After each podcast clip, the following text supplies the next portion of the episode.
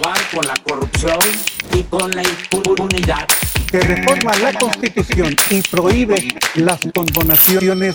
El gobierno no recibirá ni un centavo más de impuestos por este incremento. Lo mismo, vamos a financiar el gasto sin aumentar la deuda. Hay una presunción de inocencia, un sinnúmero de tratados internacionales y sobre todo está en la Constitución. En 1993, Ronald Reagan, quien fuera el presidente número 40 de los Estados Unidos de América, dijo, el contribuyente es una persona que trabaja para el gobierno, pero de manera involuntaria, y esto por el pago de impuestos. Muy buenos días, queridos amigos del podcast La Fiscalidad de las Cosas. Bienvenidos a un episodio más. Les habla como siempre su anfitrión, el abogado Michel Wabi, y el día de hoy vamos a hablar de los principios que rigen a los impuestos que si bien es un tema que está catalogado como teórico y académico, tiene repercusiones directas dentro del andamiaje y la construcción de los agravios de fondo dentro del litigio fiscal. Y como el tiempo apremia, comenzamos.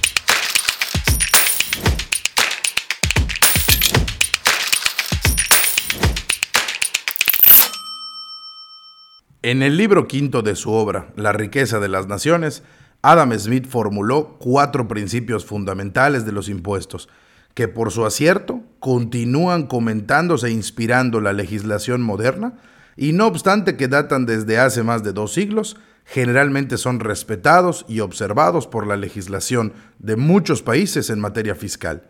Estos principios son cuatro, justicia, certidumbre, comodidad y economía. Vamos a iniciar con el que puede ser el más subjetivo de los principios, que es el de justicia fiscal, donde, pues desde las épocas de Ulpiano, hemos concebido a la justicia como la perpetua y constante voluntad de dar a cada uno su derecho, en otras palabras, de dar a cada quien lo que merece.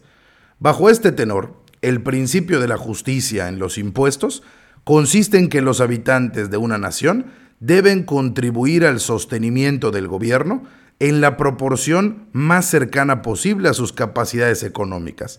Y de la observancia o menosprecio de esta máxima depende lo que se denomina la equidad en la imposición. De este principio de justicia fiscal se ha ido desarrollando por la doctrina a través del tiempo dos conceptos complementarios o que la complementan, que son la generalidad y la uniformidad. La generalidad en la justicia consiste en que el impuesto debe comprender o englobar a todas las personas cuya situación coincida con la hipótesis jurídica que le denominamos el hecho imponible. Es decir, que cualquier persona pueda adecuarse a la situación de derecho que establece la propia norma tributaria. Como excepción, solo pueden eliminarse del pago del impuesto aquellas personas que carezcan de una capacidad contributiva. En esencia, no tendrán capacidad contributiva quienes no tengan ingresos superiores al mínimo de subsistencia que se haya establecido. Y por el concepto de uniformidad en la justicia del impuesto, se entiende todas las personas sean iguales frente al tributo, por lo que Adam Smith señaló que deben tomarse en cuenta el sacrificio, y haciendo una traducción menos literal, estamos hablando de el monto de la especulación comercial obtenida, lo cual implica que si dos rentas proceden de distinto sacrificio, es decir, cobran cantidades diferentes, pues el monto que procede a pagar por los contribuyentes también debe ser diferente. Por su parte, el principio de certidumbre consiste en que todo impuesto debe poseer fijeza en sus elementos esenciales, para evitar actos arbitrarios por parte de la autoridad. Al estar establecidos todos los elementos del impuesto en la norma jurídica, se evita que la autoridad pueda modificar dichos elementos sin que el contribuyente tenga conocimiento de ello.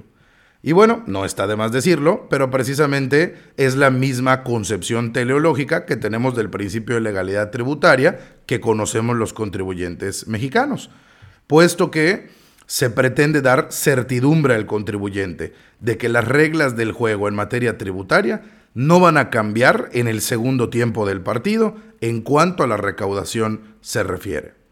Posteriormente tenemos el principio de comodidad, el cual consiste en que todo impuesto debe recaudarse en la época y en la forma que más le convenga al contribuyente.